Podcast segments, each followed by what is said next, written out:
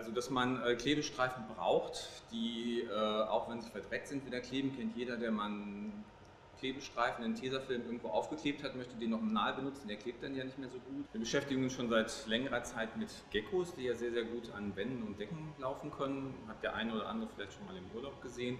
Das Faszinierende ist bei Geckos, dass die nicht nur sehr, sehr gut kleben, das könnte man ja auch mit Natur Uhu lösen, sondern das Wichtige ist, dass die Geckos ihre Zehen auch von den Wänden wieder lösen können und danach auch wieder kleben. Was uns besonders fasziniert hat, dass das auch gut funktioniert, wenn sie eben auf dreckigem Untergrund laufen. Uns hat interessiert, wie werden die den Dreck wieder los, der natürlich auch an ihren Zehen kleben bleibt.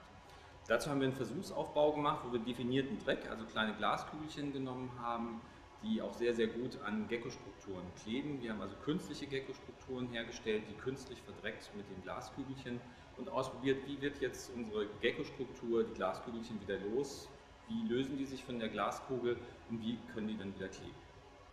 Die besondere Herausforderung ist, dass man das Ganze definiert macht, weil man kann sich das vielleicht vorstellen, wenn man irgendwo Dreck verteilt, ist er relativ zufällig verteilt. Das heißt, man hat mal die Situation, dass äh, der, Gecko, der Klebestreifen gar nicht mehr gut klebt oder besonders gut klebt, wenn man den Versuch nur einmal macht. Das heißt, man muss den sehr, sehr oft machen. Das heißt, wir haben tausende von Versuchen gemacht und wir haben einen Automaten aufgebaut in der Zusammenarbeit mit einer Gruppe aus den USA, um die Versuche automatisch durchzuführen und auf diese Weise konnten wir eben sehr, sehr viele Versuche auf einmal durchführen.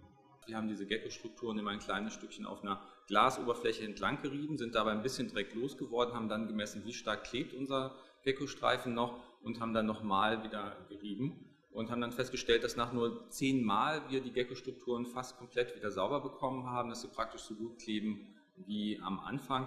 Das heißt, wenn man also diese künstlichen Gecko-Strukturen nimmt, kann man die sehr, sehr leicht wieder reinigen alles, was ich irgendwie kleben und wieder verschließen möchte oder wo ich Dinge einbringen möchte, wo ich in einer dreckigen Umgebung bin, da könnte man das besonders gut gebrauchen und man kann sich vorstellen, dass man damit vielleicht den Innenraum von irgendwelchen Autos auskleidet. Man könnte sich im Extremfall vorstellen, irgendwelche Tapeten zu haben, die ich nur einmal an die Wand klebe und ich könnte dann, wenn ich umziehe, die Tapete jedes Mal wieder neu mitnehmen. So erste, erste Firmen, die das vertreiben, gibt es schon. Bis sich das ganz allgemein durchgesetzt hat, wird vielleicht noch ein bisschen dauern. Ähm, Im Augenblick krankt es noch ein bisschen daran, dass die Herstellungsverfahren von diesen Gecko-Strukturen relativ teuer sind. Das heißt, man ist noch nicht so preisgünstig wie jetzt ein einfacher Klebestreifen oder ein einfaches Heftpflaster. Aber ich denke, für viele Spezialanwendungen würde es sich im Augenblick schon lohnen, solche Strukturen zu haben. Man kann es überall da einsetzen, wo man eine nicht ganz saubere Umgebung hat und wo man irgendwas festkleben möchte und wieder lösen möchte und möchte es dann wieder anbringen.